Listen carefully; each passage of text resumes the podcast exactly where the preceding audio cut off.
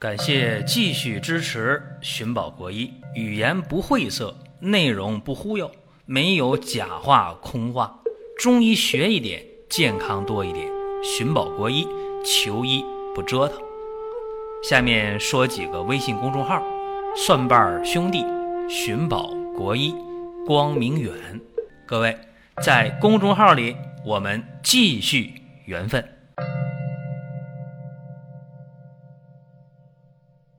本期话题和大家讲一讲眼睛看东西重影这个问题。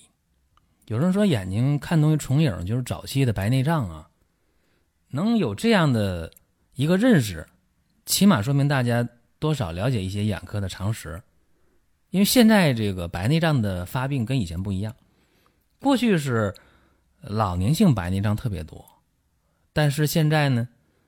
大家电视啊、电脑啊、手机啊，尤其是小屏幕啊，这手机看的多，所以说白内障的发病年龄大大的提前了。那么白内障早期表现当中有一个看东西重影的现象，但是并不是所有的看东西重影，也叫复视吧，复是重复的复啊，并不是说看东西重影了就全都是白内障，也可能是呃眼周肌肉。啊，出问题了！为什么会有今天这样一个话题呀？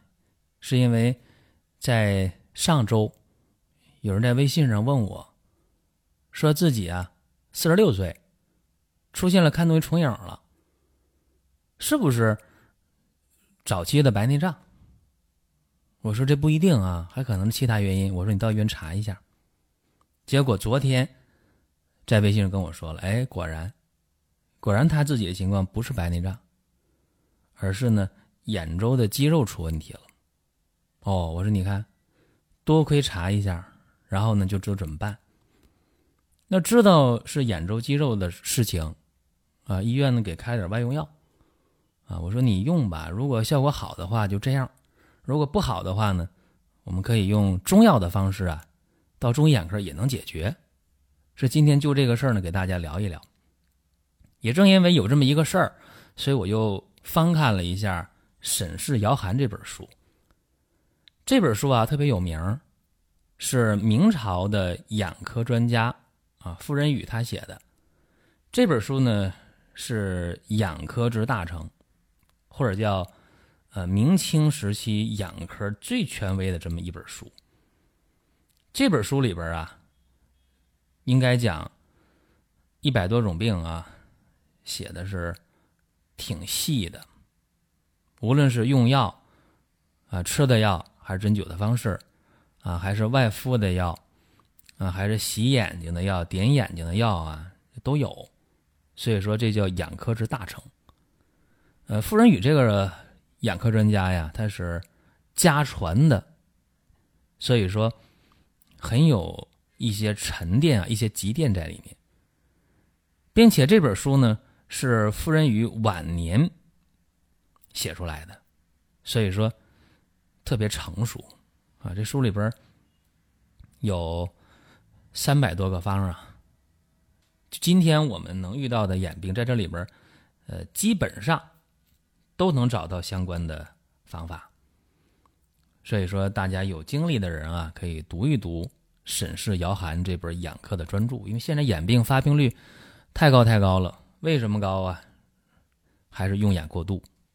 如果说出现了单眼的复视啊，一只眼睛看东西重影，可能是屈光不正，也可能是呃出现了未成熟期的白内障，或者是晶体的半脱位。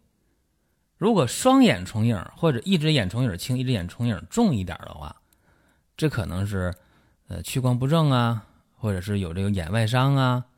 啊，或者是眼肌麻痹，当然最可怕的是眼眶内长了肿瘤了。像上星期问我重影这位中年人，他就是一个眼肌麻痹的问题。那么眼肌麻痹的话，可以在眼科呢开点外用药，试一试调一调。如果这还不行的话，恐怕就要喝中药了。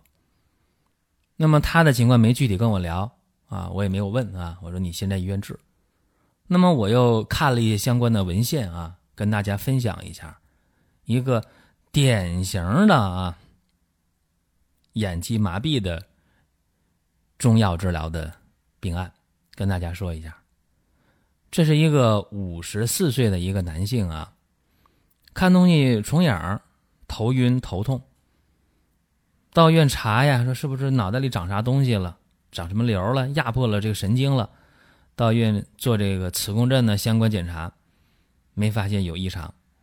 然后看这个眼睛，呃，是双眼呢，外边也不红，没有充血。哎，看角膜呢，很清澈。然后让眼球转一转，动一动，哎，发现问题了。发现呢。左眼啊，左右运动的时候怎么样？有障碍。一看舌红、苔白腻、脉弦细，这叫什么？肝火上炎，火炎生风。所以中医在治疗的时候，这个处方的方向就是祛风清热平肝，这么治。原方怎么写的？原方啊。车前子、黄芩、玄参、茯苓、忍冬藤、白芍、鳖甲各十克。但是这个鳖甲得先煎，车前子呢得包煎，纱布包好。另外，防风、羌活各五克，细辛两克，代赭石十五克。这代赭石呢和鳖甲放一起啊，都先煎。先煎半小时，多加水，然后其他药放里面。另外，羚羊角粉三克，这是怎么用啊？喝药的时候，把这三克羚羊角粉分成三份早中晚各用一颗，跟药兑到一起喝下去。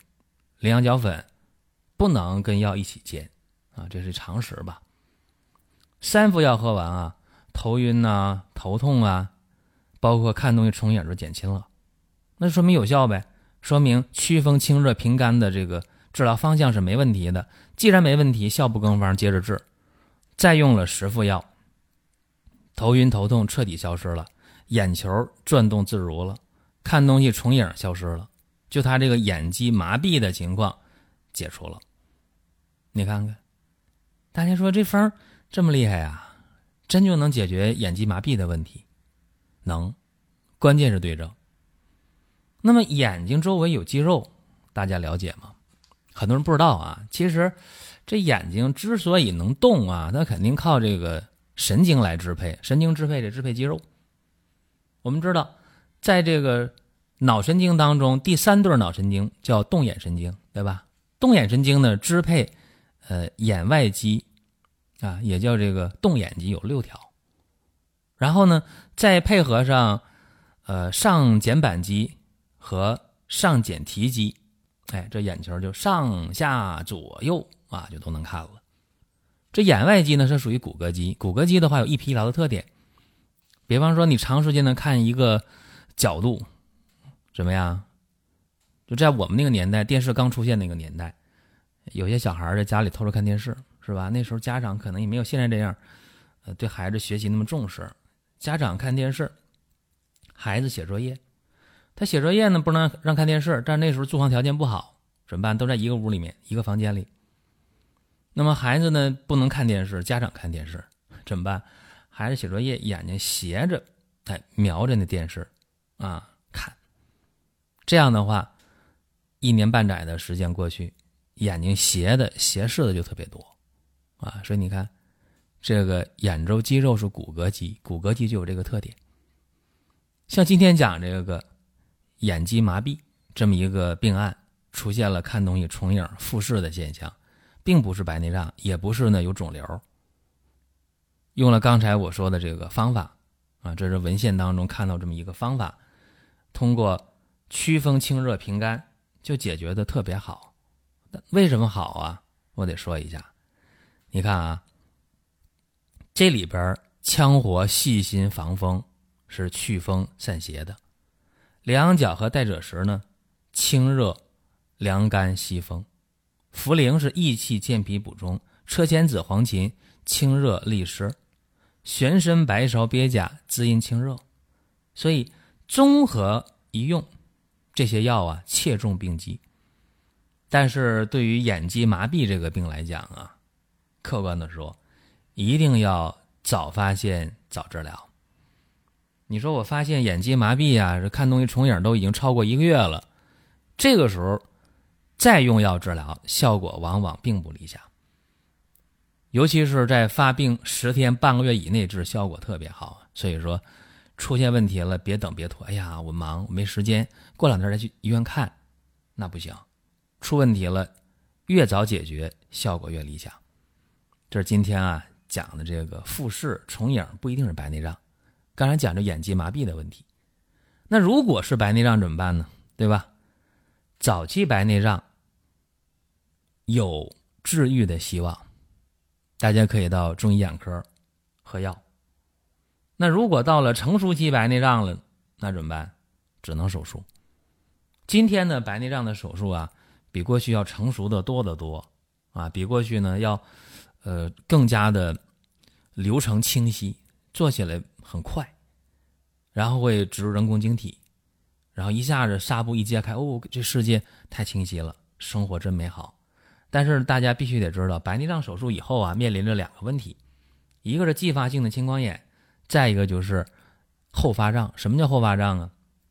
就是植入的晶体和你自身的那个后囊膜之间会有一些接触和摩擦，然后产生的沉淀，然后呢看的又模糊，往往会打激光。那么打激光打个两三回之后不能再打了，也就是说模糊，打完激光清楚，过段时间又模糊，再打激光再清楚，再模糊再打激光，打两三次以后不能再打，再打后囊就穿了就漏了。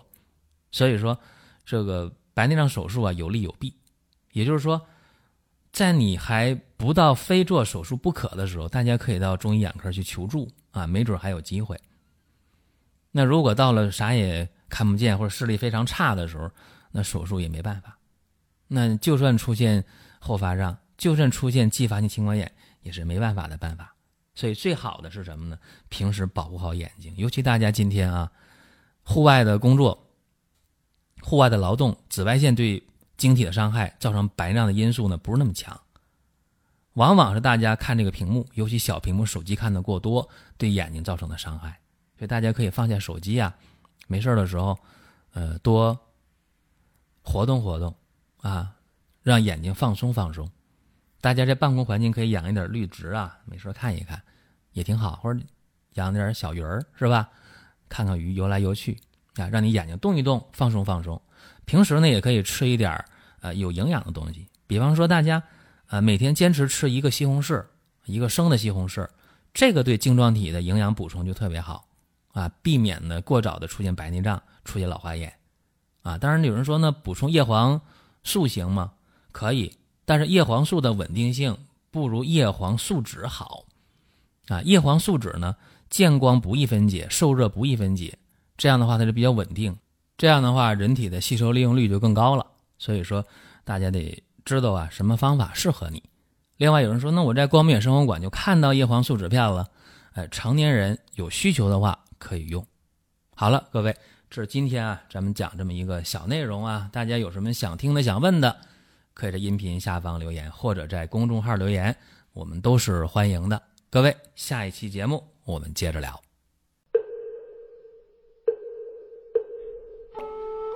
下面说几个微信公众号：蒜瓣兄弟、寻宝国医、光明远。各位在公众号里，我们继续缘分。